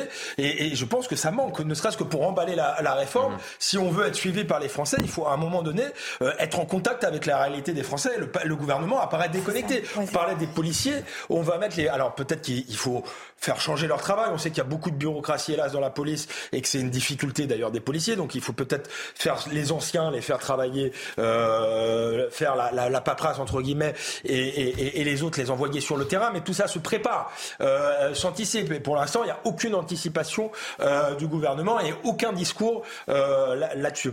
Ben, il y a quand même une confusion, je pense, des messages. C'est-à-dire que cette réforme, euh, pour certains Français, elle n'est pas nécessairement bien comprise. On va dire, on a l'impression qu'on fait juste se comparer à d'autres pays européens. On sait qu'en France, c'est vrai que euh, l'âge de la retraite est quand même plus tôt que dans plusieurs pays européens. La quasi-totalité des pays européens. Oui, exactement. Donc, il y a toujours cet aspect de la comparaison. Certains politiques... C'est pas tout à fait vrai. Non, mais certains politiques vont jouer sur ce discours, d'autres vont dire c'est absolument nécessaire. On a parlé euh, du rapport tout à l'heure un peu plus tôt sur les chiffres, mais moi je lisais... Le rapport du corps, oui. Oui, le rapport du corps, mais moi je lisais aussi, euh, certains disaient non, non, s'il y avait par exemple une augmentation de cotisation, si on revoyait euh, certaines pensions aussi pour des... Ça, le gouvernement a dit non, effectivement, c'est une solution qu'il n'a pas voulu, dont il n'a pas voulu. Il, y avait, il y a quand même d'autres alternatives. Oui. Et on a décidé de les ah, Le gouvernement a fait un choix, très clairement. Le gouvernement Exactement, a fait un choix. Voilà. Mais quand je dis, je pense qu'il y a quand même une confusion ouais, des messages. Je veux, je veux qu'on voit le sondage, s'il vous plaît, le sondage de l'IFOP. Parce qu'il y, y, a deux critères en France, quand même, par rapport aux autres pays. Il y a la durée de cotisation aussi. Et en oui. réalité, on commence à travailler en moyenne avance, ouais. à 22 ans. Donc on part pas, on part après 62 ans. C'est déjà le cas. Hein. Le sondage de l'IFOP pour le, le JDD publié hier, donc, qui montre que 68% des Français sont hostiles à ce projet-là et que 51% des Français soutiennent le mouvement social. Tatiana Renard-Barzac, est-ce qu'on peut mener une réforme aussi importante que celle-ci lorsque 7 Français sur 10 y sont hostiles? C'est bien un souci, justement, c'est ce travail de pédagogie qui n'a pas été bien fait qui a été mal fait. D'ailleurs, même dans les propres rangs, la majorité présidentielle, certains comme François Bayrou le, le réclament depuis. Est-ce qu'on est sûr, pardon, mais ce que vous dites est important. Est-ce qu'on est sûr que c'est un problème de pédagogie ou est-ce que les Français, Alors, tout simplement, n'ont pas compris cette réforme? Moi, je crois qu'ils l'ont compris et qu'ils n'en veulent pas. Il est double. Il est double. Je crois que cette réforme est comprise, mais que les Français n'en veulent pas. Il est double. D'abord, je pense qu'en fait. On dit de la pédagogie, c'est prendre un peu les Français pour des imbéciles. Je suis entièrement d'accord avec vous, Johan. Ça fait 7 ans que ça dure. Je peux juste parler 5 minutes, ça serait sympa. Allez-y. Parce que je parle pas très fort, donc.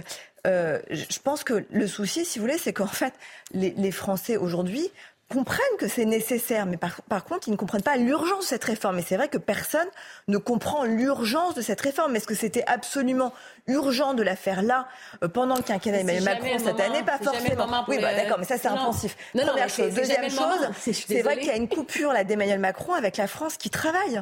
Et c'est ce que vous disiez. Ça veut dire que en mettant de côté justement ces critères pourtant essentiels pour plein de professions, même pour vous d'ailleurs, de pénibilité notamment, il y a un vrai problème avec cette France qui se lève tôt qui a travaillé pendant que nous, on se protégeait au moment du Covid. Les caissières, les aides-soignants, les... Voilà. S'il n'y avait pas eu le directeur des achats, il n'y aurait pas eu de supermarché non plus, Tatiana. Alors il faut arrêter la niaiserie. Attendez, Tatiana, Tatiana.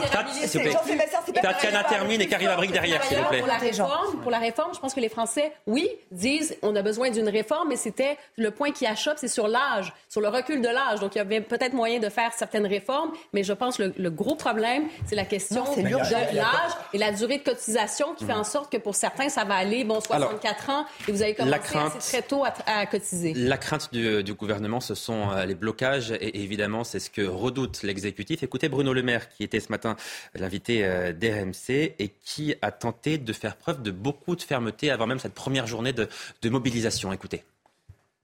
Le droit de grève, bien entendu, c'est un droit constitutionnel. Le droit de manifester, bien entendu, c'est un droit constitutionnel. Exprimer ses idées, bien entendu. Mais bloquer, non. Empêcher ceux qui veulent aller travailler de travailler, non. Et nous ferons respecter cette règle simple, que la démocratie, c'est la libre expression, ça n'est pas le désordre, ça n'est pas le blocage. Bon, Alexandre Devecchio, il est clair, le ministre. Il dit, en gros, si jamais il y a des blocages, eh bien, la police, en l'occurrence, interviendra pour faire respecter la loi. C'est un discours qui est insupportable et ça fait partie de, ce qui est insupportable dans ce pays, c'est qu'il il joue la carte du parti de l'ordre. Moi, je veux bien, hein, je suis pour le parti de l'ordre, mais vu le désordre de ce pays, à tous les niveaux, euh, monsieur le disait tout à l'heure, en matière de délinquance, de justice, etc., on va encore faire l'effort avec les honnêtes citoyens qui se contentent de, de manifester. Et puis les Black Blocs, ça, il a raison d'être le parti de l'ordre, mais ça fait des années que ça dure, qui pourrissent chaque manifestation. On va en parler dans un instant. Et, on n'a pas réussi euh, à régler le problème. Donc euh, quand l'État est aussi impuissant, faut qu'il arrête de bomber le torse comme ça, avec les honnêtes citoyens. Karim Abric. Non, mais en fait, c'était moi sur la question quand il dit pas le blocage. Vous savez, moi sur euh, la question des retraites, je pense que je suis un peu moins sévère sur ce mouvement à venir de mobilisation que je l'étais l'automne dernier. L'automne dernier, je trouvais que c'était confisqué. Avec les grèves des raffineries, les notamment. Les grèves des raffineries, je trouvais que c'était euh, bon, justement, euh, quelques associations, même quelques individus qui avaient un pouvoir démesuré de bloquer le pays et c'était pour leur salaire, leurs conditions salariales. Je trouvais que c'était très égoïste et on faisait payer des Français qui étaient fatigués, euh, qui sortaient justement de, cette crise COVID qui n'est pas complètement terminée, mais bon, donc, qui étaient fatigués et qui monopolisaient justement avec leurs revendications. Je trouve que cette fois-ci, la retraite, en fait, ça touche tous les Français. Donc, si les Français ont envie de descendre dans la rue, se mobiliser, euh, sortir, je pense que ça, revient vraiment à eux euh, d'exposer et d'exprimer justement leur mécontentement. Sur la question du blocage, oui. Je pense que c'est le danger et Karim a raison pour une chose, c'est que c'est vrai qu'en fait, les raffineries, c'est parce que justement, c'était la base. Les syndicats ont débordé par leur base. Si les syndicats n'arrivent pas à comprendre et à capter là et à capter vraiment cette colère sociale qui est vraiment protéiforme, hein, parce qu'encore une fois, ça se réduit pas comme en 95 au régime spéciaux. C'est-à-dire que là, on, vraiment, on, explose vraiment tous les secteurs de la société avec cette réforme. Et donc, je pense que si les syndicats ne sont pas capables d'arriver à cadrer cela et, à contenir cette colère sociale, là, il y aura un vrai souci parce que les gilets jaunes, en fait, ne seront que le début euh, d'une colère vraiment qui risque de monter dans le pays. Donc, ça, c'est un vrai enjeu aujourd'hui pour les syndicats. On est quand même dans une zone grise parce que, pardon, mais Bruno Le Maire rappelle quand même des choses euh, importantes dans une démocratie. Oui, si le Parlement vote une réforme, mais le Parlement vote une réforme, il y a une légitimité pour le faire. Donc après, si l'ensemble de la population, et c'est tout, c'est tout l'enjeu, il y a eu des conflits où les grévistes étaient soutenus par une majorité de Français, de la même manière d'ailleurs que les Gilets jaunes, pendant toute une partie du conflit, étaient soutenus par les Français. Mais ça, c'est un élément qui est un peu intangible, parce que sinon, je vais vous dire, s'il y a un million de personnes qui descendent dans la rue pour réclamer le rétablissement de la peine de mort, on rétablit la peine de mort. Enfin, c'est absurde de considérer que parce qu'il y aurait des gens dans la rue, il faudrait absolument céder aux manifestants. il n'a pas dit que ça. Il, a, il a sous-entendu qu'il y aurait des désordres. Malgré tout, malgré tout on est, je ne suis pas persuadé de l'intérêt de cette, de cette réforme-là, mais malgré tout, si le Parlement vote une réforme dans une démocratie, le je veux qu'on écoute, s'il vous plaît, je veux qu'on écoute Laurent Berger qui effectivement dit quelque chose d'important aussi aujourd'hui. Il nous dit qu'il n'y a en, ce moment plus de discussion avec le gouvernement, que depuis une semaine maintenant, euh, tout lien est rompu en réalité avec l'exécutif. Écoutez. La CVT, elle demande le retrait de, report de l'âge légal. Soyons clairs là-dessus. Continue pas les discussions avec le gouvernement. On n'a eu aucun contact depuis mardi. Ah, il n'y a plus rien là. Non, il n'y a pas eu de contact, évidemment. Depuis mardi, il n'y a pas eu de contact. Il y a, on continue juste. Il y a un débat parlementaire qui va s'ouvrir. Le rôle des organisations syndicales, c'est bien de dire attendez là-dessus. Sébastien Perjou, ça peut paraître étonnant qu'il n'y ait plus de négociations. Pourquoi est-ce qu'il n'y en a plus? Parce qu'il n'y a plus rien à discuter Parce que les positions sont à ce point irréconciliables que ça ne sert plus à rien de se parler? On peut se poser peut-être la question de la méthode effectivement qui a été adoptée par le gouvernement, parce qu'on a l'impression qu'ils ont tout mis sur la table sans se garder beaucoup de marge euh, d'évolution justement pour d'éventuelles négociations. Mais le verre est dans le fruit depuis longtemps. La démocratie sociale française ne fonctionne pas. Avec la CFDT, qui est pourtant un syndicat réformiste, il y a eu un échec majeur. Pendant le premier quinquennat d'Emmanuel Macron, Laurent Berger, à l'époque, soutenait la première version de la réforme des retraites qui avait été proposée par le gouvernement. Et puis là-dessus, Édouard Philippe s'est entêté, a voulu rajouter du paramétrique dans une réforme qui était systémique et qui visait à égaliser l'ensemble des régimes. Mais c'est toute une histoire qui, nous mène à ça. Mais j'ai envie de vous dire, de toute façon, il y avait déjà eu aussi deux ans de concertation avec Jean-Paul Delevoye. Qu'ont-ils encore à se dire? Je pense que le gouvernement a pris un certain nombre euh, de décisions. Le débat doit se faire au Parlement. Le vrai sujet, ce sera est-ce que les Français ou non descendent massivement dans la rue? Et surtout, est-ce que ceux qui ne font pas grève, parce qu'il y a des tas de gens qui ne peuvent pas se permettre euh, de faire grève pour euh, des tas de raisons différentes, est-ce qu'ils considèrent que c'est un conflit par procuration ou pas? Et cette question-là, je pense qu'en l'état, elle est en l'air. Alors, on, comprend bien quand même que les syndicats ont compris que la bataille politique, ils l'avaient déjà perdue. On va regarder ce que dit la CGT. La CGT qui explique la, chose suivante, qui menace de, de coupure de courant. On va aller voir ceux qui veulent la réforme, qui la soutiennent. Ceux-là, on va s'occuper d'eux. On va s'occuper d'eux, dit la CGT. On va aller les voir dans leur permanence. On va aller discuter avec eux. Et puis, si d'aventure ils ne comprennent pas le monde du travail, on les ciblera dans les coupures qu'on saura organisé. Là, manifestement, Alexandre Devecchio, on est complètement sorti du cadre démocratique et, républicain, du cadre légal. Oui, pour, ce qui est des coupures, oui, euh, c'est le cas. Après, ils peuvent aller discuter dans les permanences si, si ça leur chante, mais on, voit bien qu'il y a... Mais on va aller s'occuper de ce, ce, terme. J'allais le dire, Jean-Sébastien, oui, il y a un élément de menace, mais je pense qu'on on assiste au crépuscule de deux mondes. D'une technocratie comptable déconnectée de la réalité qui veut à tout prix euh, imposer une réforme dont les Français ne veulent pas euh, pour que euh, Macron ait son brevet de grand réformateur et pour faire plaisir à Bruxelles et au marché financier. Et de l'autre côté, des syndicats qui sont plus très représentatifs. Et c'est pour ça qu'il y aura peut-être une difficulté malgré tout, malgré euh, le fait qu'une majorité de Français sont, sont pas favorables à la réforme, à, avoir une grève par procuration comme en, comme en 95, parce que les syndicats ne sont plus représentatifs. Ils ont trop longtemps défendu des intérêts catégoriels, utilisé des méthodes répulsives. Je crois qu'il y a le crépuscule aussi du une certaine euh, démocratie sociale. Tout ça, euh, effectivement, est pas très réjouissant. Et les politiques ont aussi une responsabilité parce que tout le monde dit le débat va se dérouler au Parlement. Mais c'est vrai que ce débat au Parlement, il est un peu euh, décevant parce que tout le monde est dans la posture. Alors la, droite qui suit bêtement, puisque c'était son idée il y a quelques années et qu'après avoir passé 12 ans dans l'opposition, elle n'a pas été capable de réfléchir.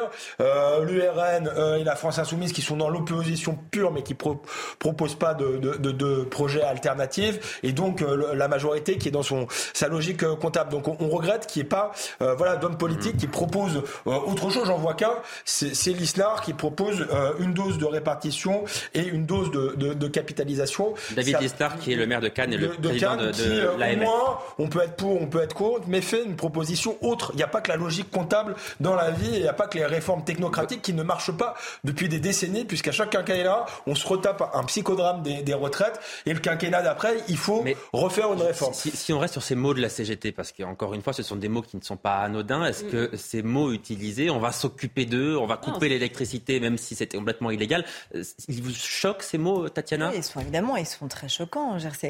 On peut pas. Est-ce que, est que vous dites oui, c'est choquant et ça va trop loin, ou est-ce que vous dites euh, bon, la fin justifie les moyens? Non, là, je, je pense que c'est vraiment euh, très choquant et Alexandre a raison, les syndicats jouent leur survie, là, c'est vraiment ça. Certains se sentent pousser les ailes parce que 10,3% quand même de syndicalisation aujourd'hui en France, hein, c'est vraiment rien du tout. Certains se sentent pousser les ailes parce qu'ils voient qu'aujourd'hui, ils ont à nouveau une capacité euh, de caisse de résonance, ce qui n'avait plus été le cas depuis longtemps, parce que souvenez-vous des Gilets jaunes. Emmanuel Macron lui joue en fait sa, crédibilité. Hein. Il, en va, de la crédibilité du président de la République. C'est sa dernière ligne droite, son dernier mandat. S'il veut laisser une empreinte de président réformateur, il faut qu'il fasse passer cette réforme. Donc on voit bien ce qui se passe. Et du coup, chacun joue la montre. On a trois mois là de débat qui se profilent. On voit que ça va être extrêmement serré. On voit aussi que la majorité présidentielle est prise en étau avec les républicains parce qu'ils ont dû modifier aussi un peu, affadir, si j'ose dire, leur réforme pour avoir justement une majorité, tenter d'avoir une majorité au Parlement. Je pense que ça sera le cas. Mais qu'est-ce qui va se passer si la rue, s'il y a plus d'un million justement à partir de jeudi de gens dans la rue, qu'est-ce qui va se passer si la rue justement montre qu'il y a une vraie fracture entre... Alors justement. Voilà, et là, c'est là où c'est là où là où les syndicats, où Emmanuel Macron risque d'avoir un vrai bras de fer, et c'est là où les syndicats. Alors justement, pardon, c'est un jeudi noir qui, qui s'annonce avec plusieurs centaines de milliers de personnes potentiellement euh, dans les rues. La sécurisation des, des différentes manifestations est donc un, un enjeu très important pour les organisateurs et pour le ministère de l'Intérieur. La présence de casseurs parmi les manifestants est à craindre. Barbara Durand. Comment éviter à tout prix de nouveaux débordements? Jeudi à Paris, mais aussi à travers toute la France, des milliers de personnes sont attendues dans les rues. Des casseurs pourraient se greffer aux manifestants. C'est l'avis de Bertrand Cavalier, expert en sécurité. Le retour des, des Black Blocs est hautement prévisible. Chaque fois qu'il y a des manifestations, d'autant plus si elles sont importantes, ils essaient de, de s'immiscer et puis comme l'usage de, de, provoquer des troubles, de s'en prendre notamment au symbole de l'État et au symbole du capitalisme. Donc je crois que de ce point de vue, la menace sera assez élevée. Des fauteurs de troubles difficiles à identifier et à neutraliser, selon cet expert en sécurité. Et nous avons affaire à une véritable nébuleuse. C'est la, la, marque même de fabrique euh, des Black Blocs de ne pas constituer un groupe euh, structuré, aisément identifiable. Euh, donc le défi reste permanent, même si euh, les capacités des pouvoirs publics sont améliorées depuis quelques années. L'organisation des différents services d'ordre en amont devrait permettre de limiter les actions des casseurs. Pascal Bito-Panelli, spécialiste en sécurité, semble confiant. La préparation, l'anticipation, plus le travail fait euh, avec les syndicats vont sans doute permettre de plus tenir cette manifestation, mais néanmoins, on ne peut pas dire que euh, nous serons face à un risque zéro. La présence de Black Bloc, un premier gros défi pour Laurent Nunez, nommé préfet de police de Paris en juillet dernier. Reda Bellage, est-ce que vous avez le sentiment effectivement que le risque est assez élevé de voir les Black Blocs se joindre au, au cortège dans les manifestations parisiennes notamment? Et est-ce qu'une manifestation avec plusieurs centaines de milliers de personnes, comme ça sera peut-être le cas jeudi à Paris, c'est quelque chose qui est difficile à, sécurité, à sécuriser ou est-ce que vous avez maintenant l'habitude de le faire? Non, je pense qu'on s'est, on s'est, je veux dire, on est équipé. Pour le coup, on a un peu de moyens pour. Euh, on, sait qu'au niveau de maintien de l'ordre, la France est quand même connue. Et euh, après, il va y avoir, il va falloir qu'il y ait un vrai travail au niveau des renseignements de la préfecture de police euh, tous, ces, tous, ces activistes qui sont, on va dire, sous surveillance ou qui sont fichés, euh, ils vont être placés, ils vont être surveillés, et puis on va savoir dans les prochains jours, je pense, qui euh, va y aller, comment. Et puis vous avez aussi sur la banlieue, je sais qu'à un moment on le faisait beaucoup, dans les RER, les RER on se positionné sinon aux portes de Paris. Et puis là, on commence à filtrer tous les gens qui avaient des, des objets ou, des, des, des, choses qui pourraient servir à casser des vitrines. On ne laissait pas passer. Voilà, on filtrait. Après, au niveau du maintien de l'ordre, hein, vous avez la direction de l'ordre de la police, de, de l'ordre de et de sécurité de proximité. Vous avez aussi les CRS. Donc, on va mettre un vrai dispositif qui va être, euh, voilà. On veut un truc bien, à mon avis, on va envoyer du lourd, je pense. Donc, donc ça veut dire que si on s'attend à une manifestation où il y a des risques effectivement que des casseurs soient présents, une manifestation un peu tendue, ça veut dire qu'en amont, on a les moyens de faire en sorte d'éviter cela. Oui, comme, comment dire, malheureusement avec les Gilets jaunes, je pense qu'on a appris beaucoup. Ouais. Voilà, on a appris à repérer qui fait le bien, qui fait le mal lors de ces manifestations. Je pense qu'on est en capacité aujourd'hui d'isoler. Maintenant, on va voir est-ce que ce sera la responsabilité de la préfecture de police de mettre le maximum d'effectifs et du ministère de l'Intérieur? Mmh. Karim Abric. Ben, moi, j'ai l'impression, effectivement, à chaque fois qu'on regarde les manifestations au cours des derniers mois, il y a toujours la présence d'individus, de personnes, en fait, de souvent des Black Blocs. Donc, est-ce que vous avez littéralement, effectivement, appris de la chose? Vous dites que oui, euh, des gilets jaunes, mais comment se fait-il, par exemple, quand on a vu euh, la crainte de l'ultra-droite, qu'on a été capable de neutraliser euh, ce groupe d'ultra-droite? Et comment se fait-il que mois après mois, manifestation après manifestation, euh, les individus qui causent euh, de, des troubles à l'ordre public, que ce soit dans l'extrême gauche, que ce soit dans les Black Blocs, on n'arrive jamais à euh, faire en amont des interventions pour éviter ce genre de situation. Moi, c'est un peu ce qui me dépasse à chaque fois. Euh, Tatiana Renard-Barzac, c'est aussi un enjeu important pour les syndicats parce que s'ils ne sont pas capables de maintenir l'ordre dans leur cortège, euh, potentiellement, il y aura moins de manifestants qui auront envie d'aller dans les rues les manifestations prochaines. C'est même absolument essentiel et c'est la grosse différence justement avec les Gilets jaunes. Je vous rappelle que les Gilets jaunes, c'était justement hors cadre. C'est-à-dire que c'était hors cadre syndical, donc il n'y avait pas les services de sécurité qui sont très présents et normalement assez bien organisés pour les syndicats. Et donc je pense que c'est ça qui va peut-être faire une différence entre ce qu'on a connu il y a quelques années et là, s'il y a des manifestations en effet massives. Cela dit, c'est vrai qu'ils jouent là leur crédibilité. C'est-à-dire qu'au-delà de leur survie, il y a aussi la crédibilité de ce mouvement, puisqu'il va falloir qu'il dure dans le temps, puisqu'il y a quand même trois mois de débat encore une fois. Ils ont prévu d'ailleurs de le faire tous les week-ends pour l'instant. Si ça doit durer dans le temps, il va falloir justement qu'ils montrent leur capacité à endiguer les colères euh, qui n'ont pas lieu d'être dans ces manifestations, c'est-à-dire à endiguer justement les casses, la casse, les casseurs et les black blocs à la fin de ces manifestations. Jean-Sébastien Ferjot, est-ce que c'est une spécificité française de se poser toujours la même question avant chaque manifestation, euh, c'est-à-dire est-ce que ça va bien se passer, est-ce que ça va dégénérer, est-ce qu'on va tout casser? C'est quelque chose qui est typiquement français, ça ou pas? On a plus de manifestations probablement qu'ailleurs. En revanche, les black blocs, euh, ça existe dans tous les pays. Hein. La contestation radicale du système capitaliste, ça existe dans tous les pays, en tout cas dans beaucoup de pays euh, occidentaux, et on l'a vu depuis déjà euh, au moins une bonne vingtaine d'années, notamment le G7 qui avait eu lieu à Gênes, plus exactement quelle année. Mais le sujet, et c'est pour ça que tout à l'heure le communiqué de la CGT que vous, que vous diffusiez, il est, il est totalement absurde parce qu'il y a deux choses. Il y a des gens qui veulent, qui s'opposent au projet de réforme des retraites. Donc euh, le droit de grève est évidemment euh, constitutionnel. On a le droit de manifester, on a le droit de vouloir se faire entendre du gouvernement. En revanche, menacer, c'est autre chose. Et s'ils entrent en résonance avec ceux qui, pourquoi il y a des violences? C'est pas par hasard, c'est pas de la violence gratuite, c'est pas la violence aveugle, c'est une violence qui vise à fracturer le pays et à justement mettre à bas la démocratie parlementaire et mettre à bas le système capitaliste en forçant justement à ce que tout aille tellement mal que ça produise des réactions et que chacun essaye de choisir un camp. Mais la CGT me semble-t-il, est plutôt, euh, quoi qu'on en pense, on n'est pas obligé de partager ses options idéologiques, mais un syndicat républicain. Donc s'inscrire en résonance avec ce projet idéologique-là des Black Blocs, ça me paraît mais vraiment dangereux, en premier lieu pour la CGT, parce qu'il pourrait bien perdre le peu de, le peu de qu'il en reste. Ouais, ça, je suis tout à fait d'accord avec ça. C'est pour ça que je disais que c'était aussi le, crépuscule d'un système, euh, y compris euh, des syndicats. Il n'empêche que moi, je, sur les Black Blocs, je serais plus sévère avec le gouvernement qu'avec la CGT. Certes, la CGT doit euh, essayer de faire son propre système d'ordre. Mais enfin bon, l'ordre républicain, euh, c'est l'État. Et c'est quand même incroyable qu'on n'arrive pas euh, à régler ce problème. S'il faut adapter l'État de droit, encore une fois, pour interpeller de manière préventive, eh bien, faisons-le. C'est insupportable qu'à chaque manifestation, on ait ça. Et je ne crois pas que ce soit l'intérêt de la CGT. Certes, ils ont eu tort de faire leur communiqué, de menacer des coupures de courant et d'électricité, mais je crois qu'eux, ils ont tout intérêt à ce que les manifs se passe bien. Sinon, le gouvernement, il le fait déjà, jouera la carte du parti de l'ordre et dira, voyez, c'est la CGT qui casse, c'est les casseurs, tout ça, ces gens-là produisent du désordre, circuler, il n'y a rien à voir. Il est 23h33, on fait tout de suite un point sur l'essentiel de l'actualité avec vous, Isabelle Pibolo.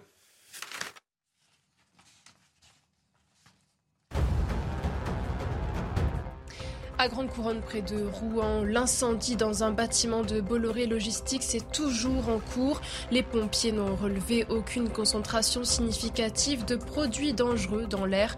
Deux entrepôts sont en feu, l'un contenant des batteries au lithium, l'autre des pneus. Aucune victime n'est à déplorer.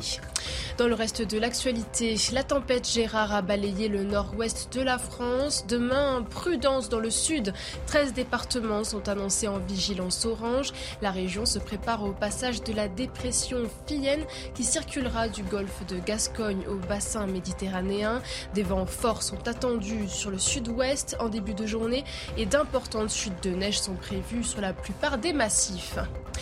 Comme tous les soirs, la tour Eiffel s'est illuminée, mais avec une inscription spéciale Stop aux exécutions en Iran, suivie du slogan Femme, vie, liberté. Une démonstration de soutien au peuple iranien de la part de Paris. L'Iran est secoué par une vague de contestation contre le pouvoir depuis le 16 septembre. Plusieurs personnes ont été condamnées à mort et exécutées en lien avec les manifestations. Et c'est la fin de cette émission. Merci de nous avoir suivis. Merci à tous les cinq d'être euh, venus débattre. Merci Reda Bellage. Vous reviendrez Oui, Ça s'est bien passé Merci, oui, très bien. Eh bien, Merci. on vous réinvitera parce qu'à n'en pas douter, on aura l'occasion de, de le faire. Dans un instant, Anne Fulda, l'heure des livres, l'édition de la nuit à minuit, évidemment, avec Simon Guillain. Passez une très belle soirée. Donc, à demain.